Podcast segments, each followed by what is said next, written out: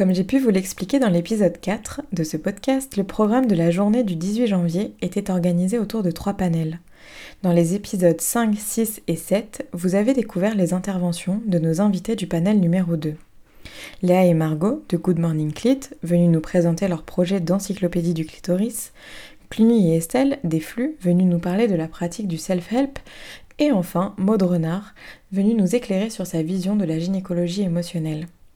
À l'issue de chaque panel, un temps était consacré à des échanges entre les intervenants et intervenantes et les personnes venues les écouter. C'est ce deuxième débat que nous vous proposons de découvrir dans cet épisode bonus numéro 2.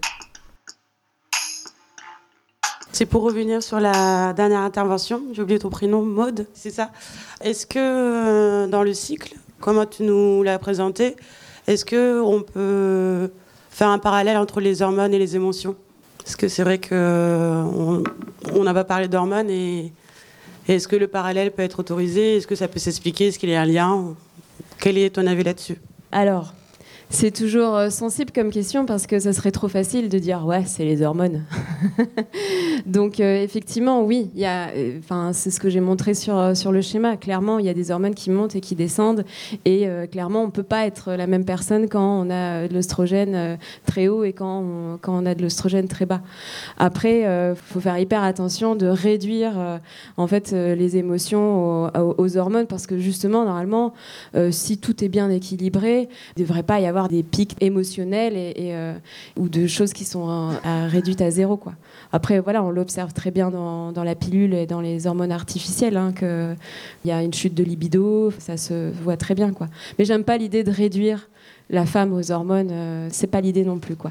Mais ça, ça, en joue, ça en fait partie. Mais il y a toute votre vie en fait derrière qui qui parle en fait. C'est aussi vraiment euh, l'historique, le passé de la personne, euh, la manière dont vous êtes éduqué, la manière dont, dont on reçoit aussi des fois les, ses premières menstruations, comment ça a été pris dans la famille, qu'est-ce, que qu'est-ce qui s'est passé. Enfin, il y a plein de choses en fait qui, euh, qui induisent ça. Donc, c'est pas que hormonal. Merci. Il y avait une autre question au fond? Bah, moi, j'avais aussi une question pour Maude. Est-ce que entre tous les symptômes que tu as décrits au début de ta présentation sur bah, la texture du sang, euh, la, longueur des cycles, etc. Moi, je m'observe depuis euh, deux ans maintenant. Je fais de la symptothermie. Et euh, je voulais savoir, est-ce que tu as une grille de lecture qui est valable pour toutes les femmes? Est-ce que tu as repéré qu'il y a, par exemple, je sais pas, quand le, le cycle dure plus longtemps que d'habitude, est-ce que ça veut dire quelque chose? Parce que moi, perso, j'arrive pas toujours à relier les événements entre eux, en fait. Enfin, j'observe mes émotions et mon cycle, mais je me comprends pas toujours moi-même, même si je le fais depuis deux ans. Qu'est-ce que tu veux savoir du coup? Bah, Je veux savoir, est-ce que tu as relié les symptômes? Ah oui. Euh, à des événements ou à des émotions en particulier ou est-ce que c'est différent pour chaque Alors euh, oui, alors il y a certains, certaines choses, bah, principalement en, médecine chinoise, par exemple les, les pertes euh, marron, par exemple, c'est lié au méridien du foie et c'est donc lié à la colère. Donc c'est intéressant de voir, voilà, en, phase prémenstruelle, de faire ah ouais, ok, j'ai des pertes marron.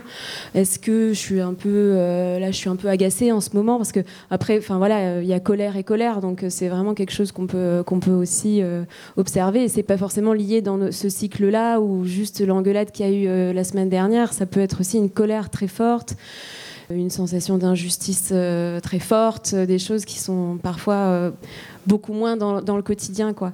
Et c'est là que c'est intéressant de discuter avec la personne parce que c'est vrai que moi, quand je, fais un décodage avec quelqu'un, c'est du feeling et c'est de, voir un petit peu aussi ce qui s'est passé. Et euh, donc, effectivement, y a, je me dis, OK, donc il y a ça, ça et ça et ça. Donc, il y a, peut-être euh, y a un peu de colère, il y a beaucoup de tristesse et, euh, c'est sans doute lié au moment justement où c'est libérateur, donc au moment où, où en fait, c'est peut-être pas exprimé parce que dans la phase prémenstruelle, c'est justement au moment où on libère parce qu'on a pas réussi à l'exprimer ailleurs. Ça va me faire penser à des choses et je vais essayer de poser des questions un petit peu plus profondes là-dessus. Mais oui, il y a quelques grilles quand même à, pouvoir apprendre euh, là-dessus. Est-ce que juste tu veux bien expliquer euh, ce que c'est la symptothermie au cas où il y a des gens qui ne sachent pas ce que c'est? Alors euh, moi c'est quelque chose que je pratique depuis deux ans parce que justement on parlait de la pilule etc. Aujourd'hui l'éventail de conception pour les femmes, enfin de contraception pardon pour les femmes il est à mon sens pas satisfaisant. Donc j'ai essayé de trouver une méthode naturelle de contraception. Et donc ça consiste. Alors moi j'ai une application sur mon téléphone, mais en gros. Qui s'appelle? euh, Moi c'est Sympto Plus. Mais je pense qu'il y a d'autres applications. Celle-là, je crois que ça a été fait par des Suisses. Et en gros, bon, il y a quand même un, un poli de 70 pages que j'ai lu pour bien comprendre, parce qu'ils expliquent bien que quand on fait de la symptothermie, c'est pas. Bah, moi, je fais de la symptothermie, donc je m'en occupe pas. En fait, ça demande quand même une responsabilité où tous les jours, on s'observe. Ça veut dire qu'en phase de règles, on va observer son flux. Tu parlais de spotting, donc c'est les premiers jours du flux. En général, c'est là où il y, a, plus de sang. Après, il y en a moins. Après, c'est le spotting. Enfin, on note tout. Après, en phase d'ovulation, on observe sa glaire cervicale. Donc, on va regarder, euh, voilà, est-ce que c'est filandreux? Est-ce que ça, fait des grands filaments? Enfin, je suis pas une spécialiste. hein, je dis comment moi je pratique. Et ensuite, euh, on va noter aussi. On peut noter ses émotions. On met aussi ses courbes de température. En fait, symptothermie, c'est observer sa température et les symptômes. Et c'est la combinaison un peu de toutes ces techniques de nos grands-mères qui permet à l'application de, voir quelle est notre fenêtre de fertilité et à, quel moment on n'est pas fertile. Mais ça veut dire que pendant notre fenêtre de fertilité, on est responsable. Donc c'est soit euh, il n'y a pas de pénétration par exemple, ou soit on met, on met en place des techniques de barrage. Enfin voilà. L'idée c'est de gérer sa contraception. Et ça peut aussi être un outil de conception, la symptothermie. Merci. Voilà. Euh, Merci est-ce que je beaucoup. peux- Est-ce que je peux rebondir sur les, Oui, bien sûr. les, les applications? Alors c'est hyper chouette, il y a maintenant plein plein d'applications. Justement, euh, c'est hyper intéressant pour noter ses émotions, pour noter, pour observer un petit peu tout ça, de voir si c'est récurrent dans, votre cycle, bah, que ce soit émotionnel ou physique. hein. Des fois, euh, voilà, ça peut être euh, la peau, ça peut être la digestion, etc. Donc c'est hyper chouette. Ensuite, il faut vraiment faire hyper attention parce qu'une application, c'est pas vous. Et euh, j'ai discuté justement avec une, femme du, planning familial euh, il y a un mois qui me disait on commence à avoir des jeunes filles qui viennent au planning pour un avortement parce que euh, elles ont vu que dans leur application, eh ben euh, c'était pas leur période féconde, donc ben voilà, pas de contraceptif. Donc il faut vraiment faire hyper attention avec ces contraceptions, la- ces applications. Symptothermie, elle est hyper bien faite.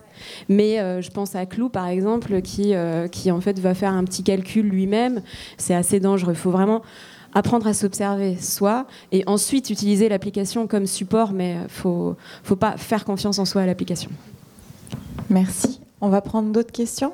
Merci pour vos interventions. Euh, Est-ce que en gynécologie émotionnelle, vous travaillez avec des personnes, des femmes qui sont ménopausées et, Parce que je me dis, euh, finalement, euh, une fois ménopausée, euh, il y a plus euh, cette libération euh, dont tu parlais, justement des émotions, tout ça. Et voilà, comment ça se passe le travail euh, avec ces femmes, si c'est le cas euh, voilà.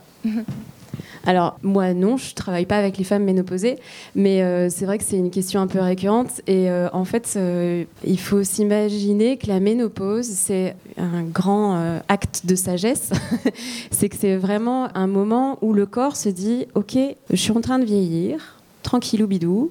Et euh, en fait j'ai pas forcément besoin de mettre toute mon énergie euh, dans le, cycle menstruel pour avoir des enfants etc parce que bah, en fait j'ai envie de mettre mon énergie ailleurs. Les femmes qui sont ménopausées en fait ont une énergie complètement différente et vont réussir en fait à gérer enfin, normalement, j'aime pas le mot normal, mais à gérer beaucoup mieux justement les énergies et à pouvoir en fait être capable d'être dans des énergies différentes à n'importe quel moment ou comme elles le veulent elles, parce qu'en fait elles ont plus en fait ce côté euh, ce côté cyclique en fait. Elles ont perdu la cyclicité parce qu'elles ont atteint un, sa- un savoir et une sagesse qui normalement leur permet d'être euh, d'avoir euh, toujours d'avoir des énergies différentes à chaque moment et de les gérer. justement, par exemple, toutes les bouffées de chaleur que les femmes peuvent avoir à ces moments-là, est-ce qu'on peut apprendre justement à les contrôler?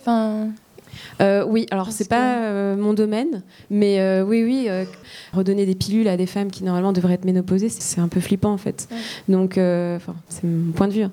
mais euh, je sais pas qui fait ça, D'accord. qui travaille avec les femmes ménopausées. C'est une de nos pistes d'exploration. Teasing pour plus tard. Moi, je suis naturopathe et aussi conseillère en symptothermie parce que la symptothermie, euh, ça peut s'apprendre et se faire via l'application, mais ça peut aussi s'apprendre de manière très rigoureuse avec une conseillère formée. Et en naturopathie, moi, je me suis spécialisée dans l'accompagnement euh, de, la prévention de santé et l'hygiène de vie euh, pour les femmes. Et donc, il y a beaucoup de choses à faire, par exemple, pour aider une personne à mieux vivre sa transition de ses années fertiles à sa ménopause. Voilà, je voulais juste le préciser. Est-ce que tu as des sites ou des, Euh, des choses à conseiller? Euh, bah, moi, j'ai un compte Instagram et une page Facebook qui s'appelle Chacun sa santé. Donc voilà, si vous voulez aller voir. Et puis voilà. Super, merci. On va pouvoir prendre une autre question. Alors moi j'ai une petite question pour les filles euh, des flux par rapport à la contraception définitive. J'ai lu que le, alors que c'était, euh, enfin, que c'était légal, tout ça, on c'est moi. Euh, mais que quand même le médecin avait son avis à donner et qu'il pouvait refuser s'il n'était pas d'accord avec le projet de la patiente. Est-ce qu'il y a des avancées par rapport à ça ou pas? En fait, euh, comme d'habitude, le problème c'est qu'entre la loi et ce que fait le corps médical, euh, il y a toujours un grand flou, enfin une grande liberté surtout des médecins. Je pense que c'est il y a un peu plus de médecins aujourd'hui qui acceptent sans trop faire chier, mais c'est quand même encore très difficile. Je crois que hum, il y a en général les personnes qui ont envie, euh, genre euh, se retrouvent sur des groupes Facebook où des coordonnées de médecins s'échangent. Mais euh, j'ai encore euh, pas longtemps l'exemple d'une euh, copine qui, vit à Paris mais qui allait à Bordeaux pour le faire parce qu'elle ne trouvait pas de médecin à Paris euh, qui pouvait, donc, euh, enfin qui voulait. Donc euh, je crois que c'est encore euh, très compliqué et le discours euh, qui est encore très souvent euh, énoncé par le médecin, c'est euh, vous êtes trop jeune, vous allez changer d'avis, donc je prends pas le risque, comme si c'était lui qui était concerné par la question. Et du coup, pour rebondir sur ce que dit euh, Cluny, c'est vrai que euh, pour beaucoup de praticiens et praticiennes de santé, il y a un côté qui est très infantilisant où à nouveau, en fait, on te laisse pas vraiment le choix. Et le problème actuellement, c'est que on te fait potentiellement subir des examens psychologiques qui vont être longs pour savoir si oui ou non euh, tu es sûr de ton choix. Donc, t'as pas vraiment un un grand espace en fait euh, et t'as pas vraiment forcément une écoute et en permanence une euh, remise en question en fait de ta parole et de ton choix partant du principe que euh, étant une personne avec un utérus tu voudras forcément à un moment procréer hein. Alors moi j'étais curieuse sur votre démarche, les flux, et je me posais la question parce que vous avez donc mentionné que ça venait des États-Unis, et je me demandais si vous aviez eu à euh, ajuster vos propos, la manière dont vous faisiez, euh, s'il y avait eu des, s'il y a des différences culturelles euh, entre euh, voilà, ce qui se passe du côté nord-américain et en France, et comment vous avez, si ça s'est déjà passé. Alors en fait, aux États-Unis, ça a pris une telle importance qu'il y a eu des cliniques de femmes, des, choses comme ça qui ont perduré, qui existent encore aujourd'hui. Et puis maintenant, le terme américain, enfin le terme anglais self-help, ça représente. euh, enfin, nous, on utilise le self-help pour parler du self-help féministe, euh, notamment en santé. Mais aujourd'hui, self-help en français, ça se traduirait comme développement personnel, euh, ce qui n'est pas vraiment, ce qui est pas du tout ce qu'on fait en fait. Donc ça, ça a changé un peu. il y, a un peu ce cette intersection qui s'est faite. Après, aujourd'hui, il y a quand même pas mal de ressources euh, francophones et européennes ou françaises qui font qu'il n'y a pas tellement, on, on calque pas euh, sur euh, des choses américaines.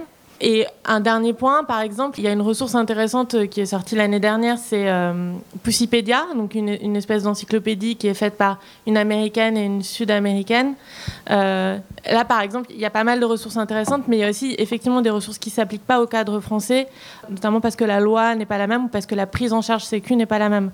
Donc c'est vrai que dans ce qu'on trouve en ressources féministes sur la santé, parfois il faut faire attention parce que effectivement le cadre légal ou la prise en charge sociale n'est pas euh, du tout la même, donc euh, ça peut euh, produire des décalages. Bonjour. Moi, j'ai une question parce que je travaille avec des adolescentes d'entre 14 et 17 ans et elles ont toutes été excisées. Et du coup, je suis venue pour moi aujourd'hui, mais je suis aussi venue pour elles et savoir si vous aviez des pistes. Alors, c'est excision de type 1, donc c'est ablation partielle du clitoris. Voilà, est-ce que vous travaillez ça dans vos dans, dans votre cadre enfin, de tous les jours? Est-ce que c'est des questions que vous avez abordées et est-ce que vous avez des pistes de réflexion? Sachant qu'en plus, c'est des ados, donc euh, c'est le début de la sexualité. Et voilà. Avant de vous laisser la parole, je me permets juste, je refais une pub pour la série euh, des filles Ouais, euh, pas, Révolution, parce que du coup, euh, il y a aussi un épisode sur l'excision. Et ça peut être un super support, c'est 10 minutes, Ouais, c'est hyper cool. Enfin, ouais. C'est l'épisode 5. Je vous laisse la parole, les filles, merci.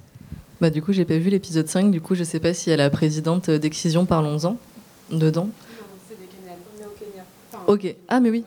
Je vois. donc en fait si je l'ai vu Et donc, par exemple, euh, l'association Excision Parlons-en, elle met en place des ateliers justement de prévention à destination justement des jeunes femmes qui ont entre 13 et 17 ans, qui sont soit des femmes qui ont vécu une excision, soit des femmes qui potentiellement pourraient être victimes de ce qu'on appelle les excisions renvois au pays, donc euh, des jeunes femmes qui sont renvoyées au pays euh, pour se faire exciser, parce qu'il faut rappeler qu'en France, donc c'est condamné par la loi. Et elles mettent, je sais, actuellement en place, donc je ne sais pas où en est leur projet, des livres euh, d'information en fait pour parler de comment se reconstruire euh, émotionnellement potentiellement après une excision, mais aussi de parler de questions de par exemple sexualité positive quand on a euh, vécu une excision ou potentiellement une reconstruction du clitoris. Mais je pense que de manière générale, les groupes de self-help pourraient vraiment être un bon outil pour ça aussi, dans le sens où tu te réappropries ton corps tel qu'il est, avec les traumatismes euh, qu'il a vécu, et donc pouvoir, entre guillemets, faire un peu la paix avec toi et la paix avec tes ressentis te permettre aussi potentiellement de voir que c'est pas parce que tu as vécu euh, du coup une excision qui peut être euh, on va dire du gland du clitoris après ça va dépendre du type d'excision bien sûr que tu as vécu et prendre en compte toute la dimension de traumatisme psychologique que ça a accompagné mais le fait de pouvoir le voir, de pouvoir le toucher, de pouvoir se rendre compte qu'on a aussi d'autres ressentis qui peuvent être liés du coup à la partie interne du clitoris. C'est autant d'outils, à mon avis, qui peuvent être mis en place euh, pour reconstruire une sexualité positive. Euh, ça me fait juste rebondir dans, votre intervention. Euh, vous avez expliqué que du coup, dans le cadre de ces ateliers, euh, le ressenti des personnes présentes n'était pas remis en question. Est-ce que vous avez des exemples de... parce que dans l'absolu, on adhère avec cette, avec cette idée un peu intuitivement, mais qu'est-ce que ce serait des moments où le ressenti des personnes n'est pas est remis en question, n'est pas entendu, pour qu'on puisse un peu percevoir le décalage entre peut-être ce qu'on a l'habitude de vivre, mais qu'on a banalisé, et ce que vous de différent? Juste pour ajouter par rapport à l'excision, il y a, je pense comme ça, une ressource euh, qui s'appelle euh, Sans tabou, avec un G à 100, qui est un, livret qui a été euh, fait avec des femmes qui participaient à un groupe à la Maison des femmes d'Ivry. Et dans le groupe, il y avait des femmes qui avaient été excisées. Et donc, du coup, elles en parlent un petit peu. Et c'est un livret qui est vraiment chouette, qui est disponible en PDF. Il est trouvable sur notre site, euh, les flux à, l'onglet ressources. Il est en entier en PDF dessus.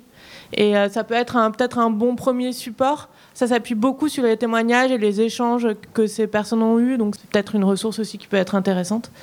Et par rapport au ressenti, ben, euh, ça peut être par exemple ça me fait mal quand on met un spéculum et ou le médecin qui dit ben non pas du tout ça fait pas mal détendez-vous Euh, quand on m'a posé un DU, euh, j'ai cru que j'allais mourir, alors que le médecin me disait mais enfin pas du tout, il n'y a pas de nerfs sur le col de l'utérus, vous pouvez pas avoir mal. Ça peut être des trucs aussi, euh, bah, par exemple par rapport à, ces savoirs ou ignorance sur le cycle menstruel, avec l'idée que au moment du syndrome prémenstruel, ben non, en fait, moi je me sens super en forme au moment de mon syndrome prémenstruel et on me dit que c'est pas normal. en fait, si tu te sens super en forme, cool quoi. Euh, ouais, ça peut être beaucoup de choses comme ça. Ça peut être, euh, ça peut être aussi par rapport au plaisir. Euh, en fait, moi, ça, je kiffe pas quand on me fait ça. J'aime plutôt ça. alors, ça paraît contre-intuitif par rapport à ce qu'on a, ce qu'on a vu sur le clitoris, mais c'est comme ça. Voilà. Ça peut être des exemples par rapport. On a parlé de la contraception. Par exemple, c'est des espaces où si toi tu dis ah bah moi euh, la contraception et bah depuis genre au contraire j'ai une super libido. Pas avoir quelqu'un en face qui dit ah non ah non moi non enfin moi je veux dire moi ma libido c'est l'enfer. En gros c'est vraiment le fait que ce soit un espace où on respecte les temps de parole mais aussi bah on explique que temps en temps il y a des ressentis qui peuvent paraître similaires. Se dire ah bah tiens moi aussi j'ai vécu la même chose et de bien expliquer que non ça peut être des, une situation identique mais qu'il y aura toujours euh, deux ressentis différents et qu'il faut les respecter Merci. D'autres questions? Euh, oui, moi j'ai une question par rapport au... Parce que vous parlez beaucoup d'effectivement d'apprendre à se connaître soi-même, avec notamment des militantes, etc. Sauf que, enfin moi je sais que je préfère aller voir des médecins, etc., même si j'ai du mal à aller voir un gynéco. Et euh, j'aimerais bien savoir si, est-ce que vous travaillez, vous, avec euh, des associations, notamment dans les écoles de médecine ou auprès des professionnels de santé médicale et gynécologique notamment, pour en fait changer les mentalités dans la profession. Parce que j'aime vraiment l'idée et c'est super et c'est une bonne idée, mais moi j'aimerais toujours aller voir le médecin et j'aimerais plutôt avoir trouvé le courage d'aller chez le médecin, mais de ne pas galérer à devoir euh, aller sur un site qui va me dire ouais tel médecin il est safe, etc., etc., mais plutôt bah, qu'il y ait une réelle évolution dans le domaine médical. Et est-ce que vous, vous travaillez avec ces militants et militantes pour ça, pour euh, le domaine médical à changer et pas nous de devoir être autonomes forcément vis-à-vis de ça En fait, le corps médical ne veut pas changer. Enfin, à part quelques exceptions, non mais soyons clairs. Enfin, s'ils voulaient changer, ils l'auraient déjà fait. Ils ont des ressources, ils ont le pouvoir, ils ont accès à plein de choses. Le corps médical ne veut pas changer.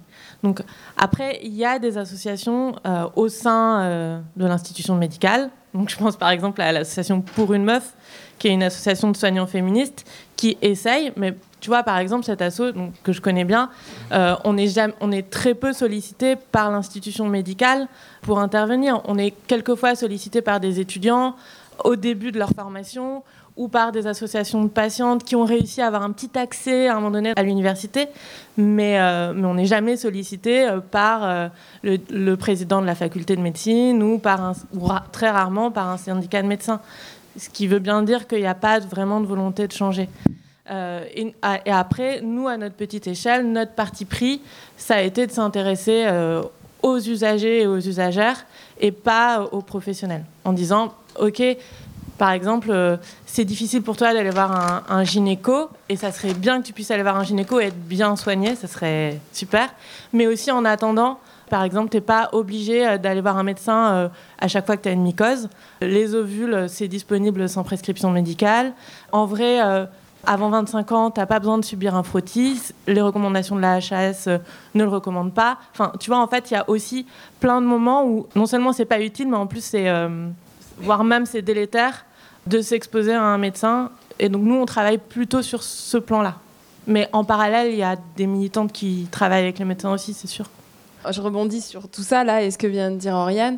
Et je pense qu'il faut garder en tête que hum, la médecine, la gynécologie, prodigue, euh, je vais dire, euh, je pense 70 à 80% des actes qui sont faits en gynéco sont pas utiles en fait et sont ben, soit inutiles, soit délétères. inutile, ben, ben, voilà, ça sert à, rien. Soit ben, ça peut même traumatiser des gens et qui, enfin, je pense que ici, si on demande à aux personnes qui ont besoin de voir un gynéco, si c'est OK pour elles d'y aller tranquille, euh, ben, sans crainte, ben, en fait, il n'y en aura pas beaucoup qui vont dire oui. Et ça, ça fait partie aussi, je pense, de ce que font les flux. C'est de dire euh, la, gynéco, ben, bien sûr que les médecins, les sages-femmes, euh, le corps médical peut être intéressant et, et, une ressource utile à certains moments de la vie, mais en fait, je pense qu'il faut vraiment se rendre compte qu'il y a plein plein de choses qui sont pas utiles. Donc par exemple le suivi gynécologique euh, annuel, c'est un truc qu'on a tout en tête et qu'on nous serine. Et en fait, il n'y a aucune étude scientifique qui montre que c'est nécessaire d'avoir euh, un toucher vaginal, euh, de mettre un spéculum une fois par an chez une personne qui est absolument asymptomatique, qui n'a pas de symptômes. Et quand on a des symptômes, bah, on n'est pas débile, on consulte en fait. Enfin, et du coup d'aller consulter juste pour faire un check-up et faire dire, bah, je viens faire le contrôle technique. En fait, enfin c'est un truc qu'on a complètement intégré et qui n'est pas justifié euh, médicalement. Les trucs qui nécessitent une consultation, c'est des symptômes qui sont visibles. Donc, c'est des douleurs, des saignements, euh, des pertes bizarres. Et tout ça, ben, on le sait, quoi. On le sent quand on, quand on a un problème. Donc, derrière, il y a quand même l'idée, un peu un truc de euh, ben, ces bonnes femmes, elles ne seront pas capables de consulter quand il y aura vraiment un problème. Alors que c'est faux mais je comprends complètement qu'on ait besoin de voir un professionnel de santé pour être assuré, avoir des infos. Mais en fait, je pense que malheureusement, euh, ça va pas changer de sitôt et que du coup, bah, de s'imprégner de ses connaissances, de maîtriser les termes médicaux, de maîtriser euh, ce qui se passe dans notre corps, faut pas se dire qu'on va être un danger pour soi-même en fait parce que vraiment, euh, et il suffit, c'est pas moi qui le dis, il suffit d'aller regarder un peu la littérature scientifique. Quand on sait pas le faire, on peut demander à des gens qui sont, qui savent lire les articles. C'est un truc qui s'apprend. Et en fait, ben, on le voit que c'est, il n'y a pas de justification médicale à examiner des, femmes qui n'ont pas de symptômes. Donc je pense que c'est hyper important de le garder. Juste, euh, je, je t'interromps deux secondes parce que je me permets à ta place de faire ton coming out, mais je pense que c'est important aussi de préciser que là, c'est une sage-femme qui parle et qui fait du suivi gynécologique. Et peut-être que Marina va intervenir euh, tout à l'heure, donc euh, vous aurez l'occasion de l'entendre à nouveau. Mais peut-être que tu peux aussi nous parler, là, il nous reste un petit peu de temps, de en fait, à quoi ressemblent finalement tes consultations euh, de suivi maintenant que tu appliques toutes ces connaissances euh, à ta pratique. Juste euh, dire quelque chose et du coup te poser la question. Je pense que enfin, là, tu as un peu noirci le tableau et que dans la médecine, il y a quand même beaucoup de prévention. Et je pense qu'on a de la chance d'avoir de la prévention dans la médecine. Je pense que dans, dans certains pays, c'est pas du tout le cas et c'est un problème. Et je pense qu'en étant femme aussi, on a la chance de pouvoir voir une gynéco tous les ans. Et qu'il y a des choses qu'on n'a on n'a pas de symptômes. Et je pense au, can- au cancer du sein, il y a des fois, euh, heureusement qu'il y a de la prévention là-dessus. Et qu'il y a, des- par exemple, pour les hommes, où c'est très tabou de parler de ça, que euh, le cancer des testicules, c'est quelque chose de tabou, donc on n'en parle pas, et des fois il est trop tard, parce qu'il n'y a aucune prévention là-dessus. quoi. Et donc, euh, quel est ton point de vue là-dessus, et, et, enfin, qu'est-ce que tu penses de ça? Vas-y, Oriane. Non, mais désolé, en plus, peut-être que ça aura plus de valeur si tu t'adresses à Marina qui est sage-femme qu'à nous qui ne sommes pas soignantes. Mais par exemple, dans le cadre du cancer du sein, les campagnes de prévention actuelles, par exemple, qui sont pas forcément bien dirigées, qui euh, ont tendance à inciter un peu n'importe quelle femme, quel que soit son âge et quels que soient ses antécédents, à faire une mammographie ou une, euh, échographie euh, tous les ans, en fait, bah, typiquement, ça tombe dans les gestes de, prévention qui sont en fait délétères. Les études montrent que ça, a plus d'effets néfastes que bénéfiques. Et euh, l'autre point sur la prévention, en France, le, système de santé et la rémunération des médecins est en libéral en tout cas et à l'acte. C'est-à-dire qu'en fait, un médecin qui fait de la prévention, il n'est pas, pas vraiment payé. Enfin, il n'y a pas de moment de prévention en libéral possible en fait. En fait, le système euh, en libéral n'encourage pas vraiment la prévention. Elle encourage plutôt la multiplication des actes, et donc le frottis, le toucher vaginal, euh, sans qu'il soit forcément motivé. Les études sur euh, le toucher vaginal, euh, le frottis et tout ça, en fait, on, on- ont même montré que quand on fait des touchés vaginaux à des, personnes qui en ont pas besoin, par exemple avant 25 ans ou trop souvent, parce que les recommandations, euh, Oriane l'a dit, c'est à partir de 25 ans, ensuite 1 à 26 ans et après tous les 3 ans. Ça, c'est la France. C'est les recommandations en France. Il y a des pays où c'est à partir de 30 ans, tous les 5 ans, par exemple. Donc ça, c'est bien. Enfin, je pense que c'est important de le dire aussi aux personnes qui viennent parce que, enfin, moi, euh, quotidiennement, je reçois des femmes qui viennent à moitié en rampant dans mon cabinet en disant Je suis désolée, ça fait deux ans que je suis pas venue. Enfin, en fait, ça, c'est la vérité. Et ouais, c'est un tableau noir parce que je pense qu'en fait, euh, il y a un vrai problème et que les violences gynécologiques, elles existent vraiment et que on n'en parle pas et que les soignants euh, sont complètement euh, euh, font la sourde oreille et n'écoutent pas. Et donc, ben, du coup, ouais, je, ce tableau est un peu noir, mais je pense vraiment que c'est un tableau réaliste. Et euh, en fait, euh, on, le voit que quand on fait des examens euh, trop souvent, ben, à des jeunes femmes, du coup, ces femmes-là, elles vont même plus consulter. C'est ça qui se passe. Et que du coup, ça crée de la pathologie parce que finalement, quand elles ont vraiment un problème, en fait, elles vont pas consulter. Et ça, c'est pareil, c'est pas moi qui le dis, ça a été euh, montré. Quoi. Il y a des papiers qui sont sortis euh, dessus. Donc, peut-être qu'au lieu d'examiner les femmes euh, pour rien, si on leur explique les symptômes, là, j'ai dit en deux secondes, ben, des pertes bizarres, des saignements, des douleurs, ça prend deux minutes à le dire. Peut-être que si on leur explique ça plutôt que de les examiner pour rien, ben, elles viendront quand il y aura un problème. Et je dis pas qu'on on sert à rien ou que les soignants servent à rien. Je pense que ben, euh, du coup, je réponds à la question de Maï sur les consultations. Qu'est-ce que ça donne quand on n'examine pas les gens? La consultation, elle dure quand même 20 minutes, euh, voire 30, et vo- enfin, voire elle dure plus longtemps en fait, parce qu'on parle, qu'on échange, qu'on met les gens à l'aise, qu'on répond à leurs questions. Et c'est super parce qu'on a des connaissances, parce qu'on a fait des études pour ça, et donc c'est super qu'on puisse donner nos connaissances. Mais je pense que c'est pas la seule voie. Enfin, moi, je vois des femmes tout le temps culpabilisées parce qu'elles sont pas allées voir un gynéco. Et j'en ai marre de voir ces femmes culpabilisées. Et du- coup, je me dis, ben voilà, ce genre d'événements là qui sont organisés aujourd'hui, c'est aussi pour ça, c'est aussi euh, pour se réapproprier nos connaissances et se dire, euh, ben arrêtons d'écouter euh, sagement ce que les soignants nous disent parce que c'est pas toujours vrai en fait. Enfin, c'est pas parce que c'est des soignants, c'est pas parce que on a fait 5 ans, 10 ans d'études que on, détient la vérité et on est dans des mécanismes de domination en permanence et je pense que c'est important de s'en rendre compte. Et j'en profite, je fais la note de bas de page puisqu'elle ne fera jamais sa pub, alors je la fais moi-même. Marina a fait une recherche sur euh, la relation euh, soignant-soigné et comment cette relation est une relation, euh, j'ai relu ça avec passion, alors je peux en parler, est une relation asymétrique. Et en effet, dans ce que, dans ce que vous racontez et dans les débats que ça génère, on voit que c'est pas du tout évident pour nous, en tant que personnes, à avoir été invitées à ce suivi gynécologique de façon récurrente depuis longtemps. Euh, c'est pas du tout euh, anodin finalement d'entendre ça, d'entendre que dans cette relation euh, médicale qu'on perçoit comme une relation nécessairement de confiance, euh, en fait, il y, a une, relation de pouvoir, il y a un rapport de domination qui se crée entre celui qui sait et celui qui ne sait pas. Et donc, du coup, si vous voulez aller plus loin, je vous invite vraiment à lire ce mémoire qui n'est pas très long parce que cette jeune femme a un esprit de synthèse fabuleux. Et, du coup, c'est très clair et c'est très accessible. Donc voilà, n'hésitez pas à nous écrire si vous voulez le, le lire. Toutes les informations sur les intervenants et intervenantes sont disponibles sur nos comptes Instagram et page Facebook. Ce podcast est produit en collaboration avec Estelle Dautry, à qui nous devons aussi sa réalisation. Mise à nu remercie l'ensemble des bénévoles qui ont contribué à la réalisation de cette journée, notamment Estelle Dautry et l'entreprise VS au son, Victor Point à la photographie, Nicolas Détrez à la vidéo, ainsi que notre partenaire, la librairie La Franchie, spécialisée en féminisme au pluriel et art du spectacle.